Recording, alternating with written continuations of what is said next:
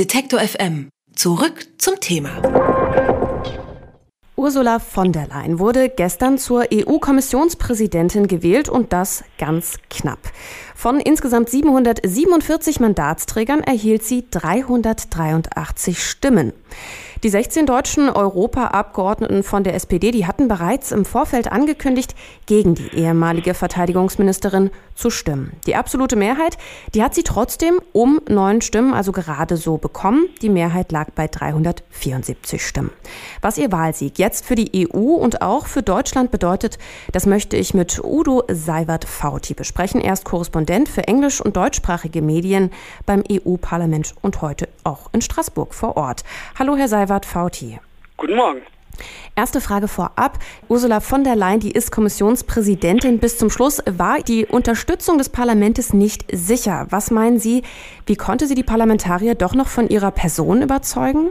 Nach dem, was wir so alles gehört haben von Europaparlamentariern, aber auch von den Lobbygruppen, die dahinter steht, war wohl der letzte Ausschlag, dass es positiv für sie ausgegangen ist. Ihre Rede, die sie gestern bei der Kandidatur im Europaparlament um 9 Uhr gehalten hat, die ist wohl sehr gut angekommen, hat viele Zweifler bewegt, auch wenn man sagt, sie war nicht sehr konkret, aber man merkte, sie ist überzeugt. Sie hat natürlich auch die persönliche Rolle reingebracht, ihren Vater, äh, den ehemaligen Ministerpräsidenten von Niedersachsen. Dann hat sie ihre Herkunft Brüssel, in Brüssel geboren, hereingebracht, ihre Überzeugung, ihre Kinder, äh, auch natürlich, dass sie einen äh, Flüchtling aufgenommen hat. Das wirkt natürlich in einem solchen Parlament, auch bei Leuten, die merken, dass da plötzlich eine Frau steht, die zwar nur 1,60 Meter oder 1,61 groß ist, aber doch so viel Power hat, dass sie überzeugen kann. Ich glaube, das war so ein bisschen das, wo viele Zweifler sich überlegt haben, naja, vielleicht ist sie trotz aller Querelen, die wir wir hatten um Spitzenkandidaturen und anderes,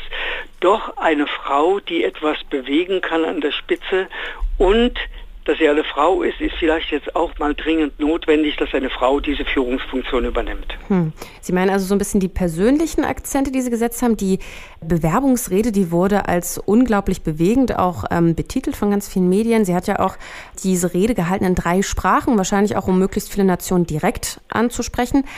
Aber Inhalt dieser Rede war natürlich auch unglaublich viele Versprechungen. Ein Klimaplan, um Europa bis 2050 klimaneutral zu gestalten, europaweite Mindestlöhne, um jetzt nur mal zwei Beispiele zu nennen. Da gab es noch viel mehr. Was glauben Sie, welche Ziele haben denn diese Wackelkandidaten am Ende überzeugt? Die Wackelkandidaten hat überzeugt, dass der französische Präsident Emmanuel Macron am 14. Juli, also letzten Sonntag bei der großen Parade am 14. Juli auf der Champs-Élysées gezeigt hat, dass es da ein europäisches Verteidigungssystem geben soll.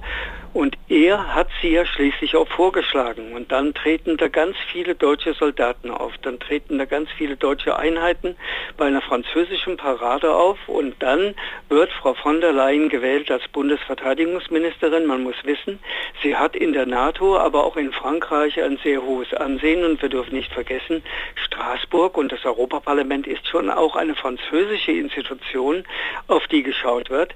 Da passt natürlich auch dieses zusammen. Also was will man in der EU mehr als eine Verteidigungsministerin, die von Verteidigung Ahnung hat, die die Hintergründe hat, die Europa kennt, die auf europäischer Ebene verhandelt hat, die international auch mit den Amerikanern verhandelt hat, die nun etwas durchsetzen soll, für das die Franzosen stehen. Auch dies sollte man mal beobachten. Natürlich sind in der Rede viele Versprechungen drin und da wird das Europaparlament, da bin ich mir ganz sicher, äh, Wert darauf legen, dass Frau von der Leyen diese Versprechen auch einhält, denn das Europaparlament ist dank Martin Schulz äh, ja in der Vergangenheit sehr, sehr eigenständig geworden und äh, weiß schon, was es zu tun hat und auch äh, sich sehr deutlich äußern kann. Also ich denke mal, Frau von der Leyen wird gemerkt haben, sie darf nicht nur versprechen, jetzt ist sie an der Macht, jetzt muss sie zeigen, dass sie hält und wenn nicht, kriegt sie echte Probleme mit dem Europaparlament, das ja in Zukunft noch mehr zunehmen soll. Das hat sie ja auch versprochen, das Europaparlament zu stärken bei Entscheidungen. Also, da werden die Europaparlamentarier sich schon zu Wort melden und sagen, hör mal, Ursula, hier sind wir, du hast uns versprochen, jetzt wollen wir auch. Davon dürfen wir alle ausgehen. Also der Druck ist auf jeden Fall vorhanden, meinen Sie. Wie steht es denn um das Ergebnis selber? Sie sind mit vor Ort. Welche Fraktionen haben denn letztendlich für von der Leyen gestimmt? war eine geheime Abstimmung, aber man kann sich vorstellen, die Grünen werden gegen sie gestimmt haben, wenn wirklich alle abgestimmt haben. Mhm. Bei der Geheimen weiß man das nie so genau. Äh, dann werden sicherlich außer den 16 Sozialdemokraten aus Deutschland einige auch gegen sie gestimmt haben. Die Rechten und ganz rechts außen werden gegen sie gestimmt haben. Wenn Sie das alles zusammennehmen, schauen Sie mal auf die Zahl, die nicht für sie gestimmt haben. 327 Nein-Stimmen, 23 Enthaltungen, macht immerhin 350, die nicht für sie gestimmt haben. Sie sehen, da geht ein Riss mitten auch durchs Europaparlament. Die einen haben gesagt, sie steht für Europa, das sehen wir ein. Wir müssen Einigkeit zeigen. Die anderen sagen, und wir versprechen die ganze Zeit auch den Deutschen, dass wir einen Spitzenkandidaten haben und der wird dann nicht gewählt. Und wir als Parlament müssen eigentlich darauf achten, dass unser Spitzenkandidat auch durchkommt. Also Sie merken, da ist noch sehr viel Diskussionsbedarf. Und Frau von der Leyen hat ja angekündigt, genau diese Spitzenkandidatur will sie in Zukunft rechtlich in neue Formen packen. Da wird das Europaparlament sich auch zu Wort melden und sagen, so hätten wir es gerne, denn das war das letzte Mal. Sie haben es gerade schon so ein bisschen angesprochen. Im Vorfeld gab es ja diese sogenannten Hinterzimmer-Deals, die eben stark kritisiert wurden und die von der Leyen's Nominierung erst möglich gemacht haben. Hat sich das Parlament jetzt vielleicht auch so ein bisschen selbst entmachtet und dadurch auch gespalten, dass kein Spitzenkandidat gewählt wurde, sondern eine ganz andere Person?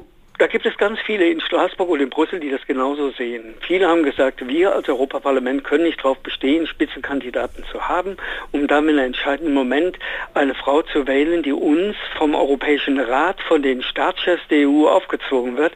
Äh, das war die Frage. Auf der anderen Seite hat gerade, was ich gesagt habe, sie durch ihre Rede gezeigt, dass sie eigentlich eine Frau ist, die dafür steht, was die meisten wollen. Und da sind wohl einige umgeschwenkt. Aber die Diskussion über das Prinzip der Spitzenkandidaten, die ist nicht beendet. Die wird jetzt erst richtig zunehmen, denn in fünf Jahren wird sich das EU-Parlament dieses nicht noch einmal gefallen lassen.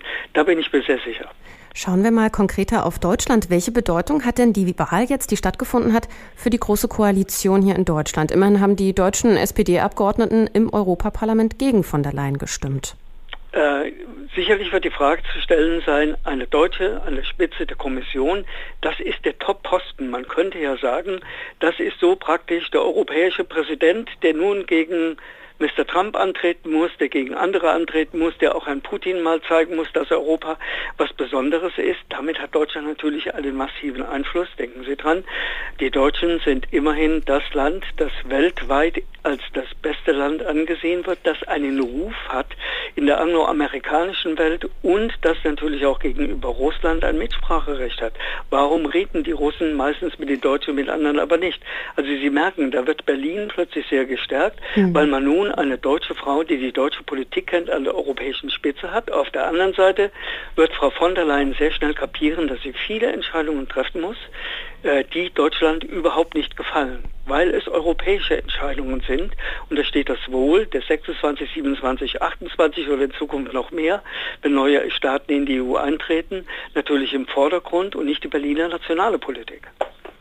Die Nachfolge von ähm, von der Leyen's ähm, früherem Amt, der Verteidigungsministerin, die äh, wurde gestern auch noch ganz schnell geklärt, als ob die Wahl nicht ausgereicht hätte. Überraschend wird Annegret Kramp-Karrenbauer das Amt übernehmen. Wie fielen denn da die Reaktionen in Straßburg dazu aus? Ja, im Moment ist noch tief Luft holen, weil das hat viele wahrscheinlich überrascht. Auf der anderen Seite gibt es natürlich bei den Journalisten schon einige Hintergründe, die sagen, na, da hat Angela Merkel ja nun doch der CSU mal gezeigt, was passiert, wenn man sie bei einem CSU-Parteitag, wir erinnern uns an, an, Horst Seehofer, als er Frau Merkel dort wirklich bloßstellte auf der Bühne, mhm. dass Frau Merkel so schnell nicht vergisst. Plötzlich ist der CSU-Spitzenkandidat nicht mehr Spitzenkandidat und bleibt Fraktionsvorsitzender der europäischen Christdemokraten im Europaparlament. Auf einmal ist eine CDU-Frau an der Kommissionsspitze und die Generalsekretärin der CDU wird Bundesverteidigungsministerin. Also man kann ja über Frau Merkel vieles denken, aber offensichtlich weiß sie, wie sie Fäden zu ziehen hat.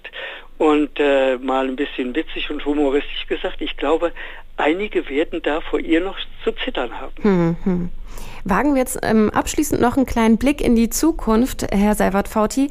Ähm, wie ist denn Ihre Einschätzung? Wird es von der Leyen schaffen, diese Gräben zu überwinden zwischen den doch eher mehrheitlich liberalen westeuropäischen Staaten und den eher national konservativen Osteuropäern? Ja, sie hat es gestern ja schon den Briten, der Brexit-Partei von Nigel Farage gezeigt und sie hat es auch Herrn Meuthen und seiner Meute gezeigt, die da im Europaparlament sitzen, äh, wie sie damit umzugehen gedenkt. Sie hat klipp und klar gesagt, auf euch können wir verzichten, auf solche Reden brauchen wir hier nicht, sondern wir müssen ein, ein vereintes Europa haben. Sie wird ganz sicherlich sehr europäisch denken und sie wird ihre Power ausfliegen und wer, ich meine, wer Ministerin in der Bundesregierung war und dann zuletzt auch noch Bundesverteidigungsministerin in einem sehr macho und militärbestimmten Umfeld, mhm. äh, der kann sich sicherlich in diesem Umfeld in Brüssel in der Kommission mit allen Generaldirektionen und natürlich auch in der internationalen Welt durchsetzen. Und ich glaube, genau das wird Frau von der Leyen jetzt beweisen müssen.